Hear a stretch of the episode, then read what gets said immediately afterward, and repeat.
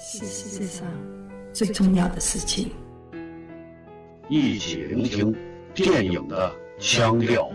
本节目在多平台上覆盖播出哦。大家好，欢迎收听节目。既然说到封闭空间就像是一个标准的舞台，让人去演出一样，那我今天会聊一部就是从舞台剧改编而来的电影。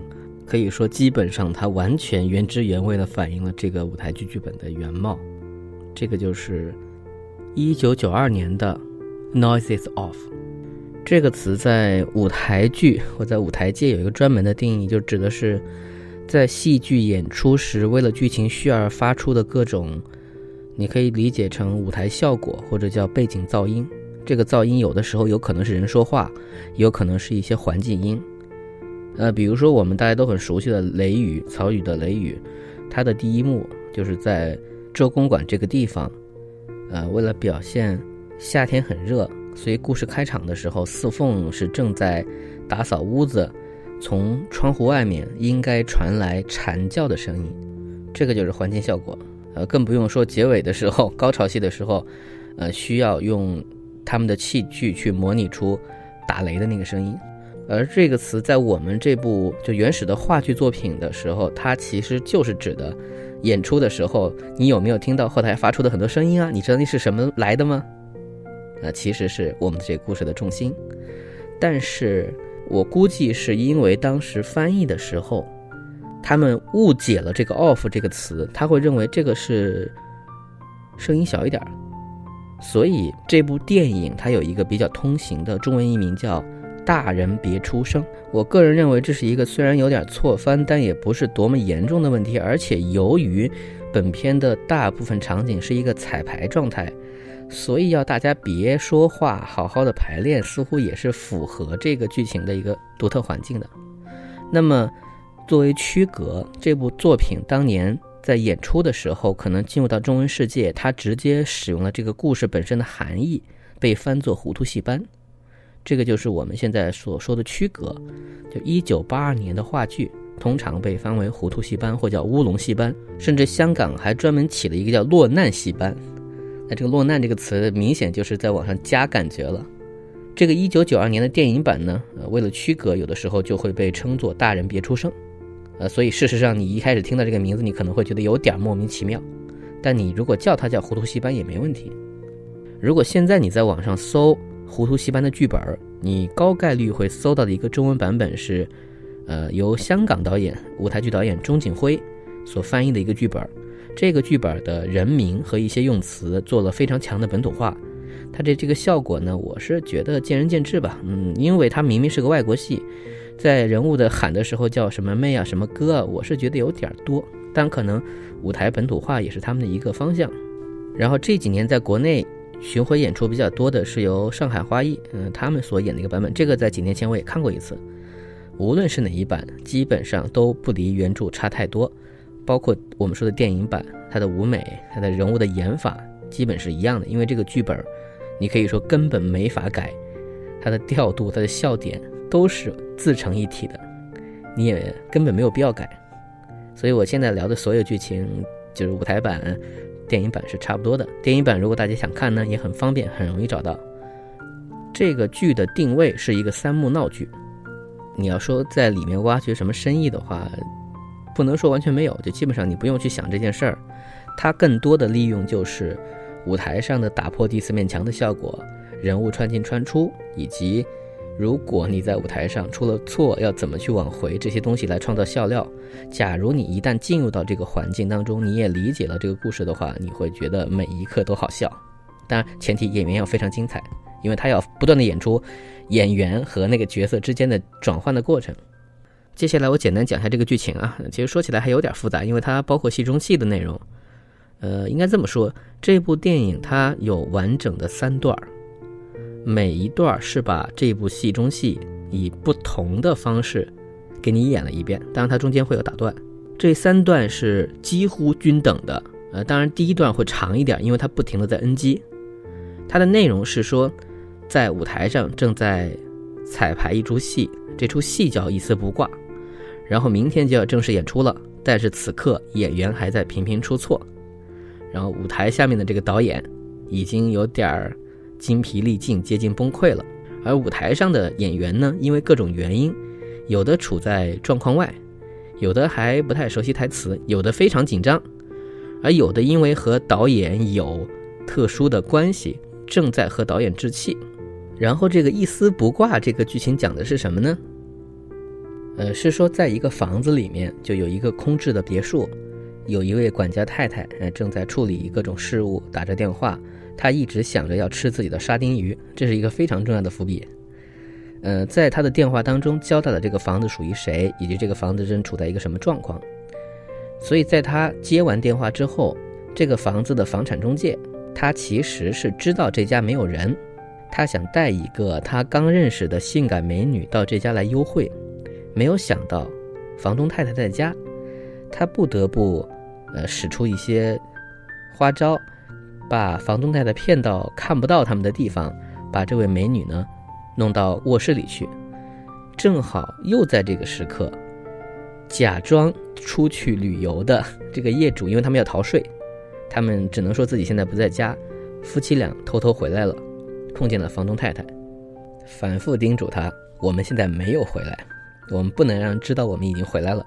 恰好，这位被勾搭的美女，他是从事税务行业的。就如果一旦让他知道业主回来的话，这个事情又是另外一番了。所以在这个戏中戏的前一半的时候，呃，使用的是非常经典的就舞台剧那种就三岔口式的玩法，就大家上上下下、楼上楼下、开门关门，你拿东西我带走，谁都刚好没见到谁，但又都感觉到这个房子里面好像有人。是不是有鬼呢？会心惊胆战。等到他们之间碰面了之后，又意识到我不能说我是我，所以会百般的掩饰，会撒谎，要圆谎。如果你觉得这个还不够乱的话呢，后面还在不断进来人，然后又进来一个小偷。这个小偷因为喝醉了酒，所以他晕晕乎乎的，他也不会去管房子里有没有人，或者说房子里的有没有人看见他，他会把东西搬来搬去，搬到一块好打包。那因为东西被挪来挪去。他们就更加确定了，说这个房子里到底有什么鬼。直到所有的人全见面，然后有一场皆大欢喜的结局。就是这个剧本，假如它不是戏中戏，就单独这么演的话，也是很精彩的。它充满了各种啼笑皆非的部分，包括笑料。然后在第一场的时候，演员不断的中断，就因为各种问题或者人不协调，或者上晚了，或者忘词儿了。就是在这种不断中断的过程当中，其实观众一开始会有点莫名其妙，他会不知道他们在干嘛。当你把整个故事完整的了解一遍之后，你意识到戏中戏是精妙的，它有着非常好的调度。到第二幕的时候呢，整个舞台被翻转，就让你看后台，他会告诉你这场戏演出的时候，演员们在后台必须要非常熟练的从台上台下走，包括交换东西，甚至在这个时候开始进入了故事的第二层线，就是他们的争风吃醋的部分。就演员和演员之间要不停的，比如说追逐对方、打对方，但是一旦上台，戏还要演，所以你这个时候观众看见的是两出戏，一出是被布景板挡住的，面对舞台的那层台词啊、调度啊，你已经熟悉了嘛，对吧？你知道他们在玩什么。另外一方面呢，在舞台的这一边就是后台，演员在不能发出声音的情况下，还要做很多事情。当然，看到这个地方的时候呢，你。有一点稍稍的觉得这个地方，哎呀，你们都是成年人，你们有必要这样吗？或者说有必要在现场演出的时候搞这个样子吗？就比如说明明台上还要演，一下来你就要掐死他，但是因为他的这个节奏非常快，就是你不能接受这个设定是不行的。你一旦接受这个设定，你就发现依然非常精妙。即便在这么漏洞百出的情况下，他们居然每一次都搭上了，都把。比如说道具交过去了，呃，当然一定出了问题。比如在某些地方，演员根本没有办法拿出道具的时候，他就得编，哎，我的道具去哪了？那么此刻你因为知道这个地方是穿帮了，所以你会笑，但同时你也会发现台下的观众其实并不知道，因为他们可能没看过这出戏，他并不知道这个地方是多么的尴尬。所以在各种精疲力尽的救场的时候，这出戏总算是勉勉强强的演完了。到了第三幕，他这个戏又来了一遍。这一次呢，因为后台出现了新的原因，人物的关系有了新的变化，所以这场戏就更乱了。而他的乱法已经乱到了导演放弃了。所以就出现了非常让人难以理解的台上的一些怎么说，呃，更奇怪的剧情。那这我就不多说了。总之，看完这部电影，又或者你有机会能看到这出话剧，你首先可能真的会赞叹于这个作者有这么好的计算能力，就是他怎么能够就算出一遍错的，又算出一遍错上加错的，他各个部分的衔接又如此之精妙，他知道什么地方出错和什么地方去补救的时候会产生新的笑料。另外一方面就是泛泛而说。啊，《贵圈争乱》这个舞台剧的这个制作过程，原来是这么艰辛的过程。原来很多时候，你觉得演员好厉害的部分是逼出来的。再然后，这部电影的最有名的，我们现在最熟悉的是导演的演员，就是迈克尔·凯恩。然后，演片中最拘谨、最生手的那个演员是老的超人克里斯多夫·里夫。呃，这个片子很好的利用了里夫，比如说表情经常僵硬。或者说有点生涩，因为我们知道他显然不是演技这么差的人，他要在片中演一个演技差的人。然后还有一个演员，当时不是那么出名，现在可能也有些人不认识他了，就是那个《绝望主妇》当中那个最风骚的，或者说在早期对我们的主角形成最大压力的那个尼可莱特·谢里丹。他演的这个女税务官这个角色有一个先天的要求，就是可能必须要身材好。呃，因为他有很长时间在舞台上，这个戏中戏那个人就是穿着内衣跑来跑去，这个是改不掉的。因为穿着内衣这件事儿，既是尴尬点，是笑点，还是很长时间这个故事里面可以说是创造戏剧的一个方式。所以要找一个看起来比如胸大无脑的金发妞，这是一个对演员的要求。另外，我看到一个说法，就是这部电影或者说这个剧作，相当大的程度的去影响了《摄影机不要停》这部日本电影。就是他把他的这个救场的过程完整的表现出来之后，让你去感受，就是幕后的不易，或者说幕后的艰难，以及幕后的搞笑。就这个三段式还是有点像的。当然，摄影机不要停，这个本来也有一个舞台剧的底子，并且还引起纠纷，所以感兴趣的人可以查一下。我们今天还是重点说《糊涂戏班》。在这样一个时期，我觉得看完轻松一下未尝不可。如果有机会去看一下舞台版，也是不错的。本期节目到此结束，感谢收听。好吧，我要请律师要求交保。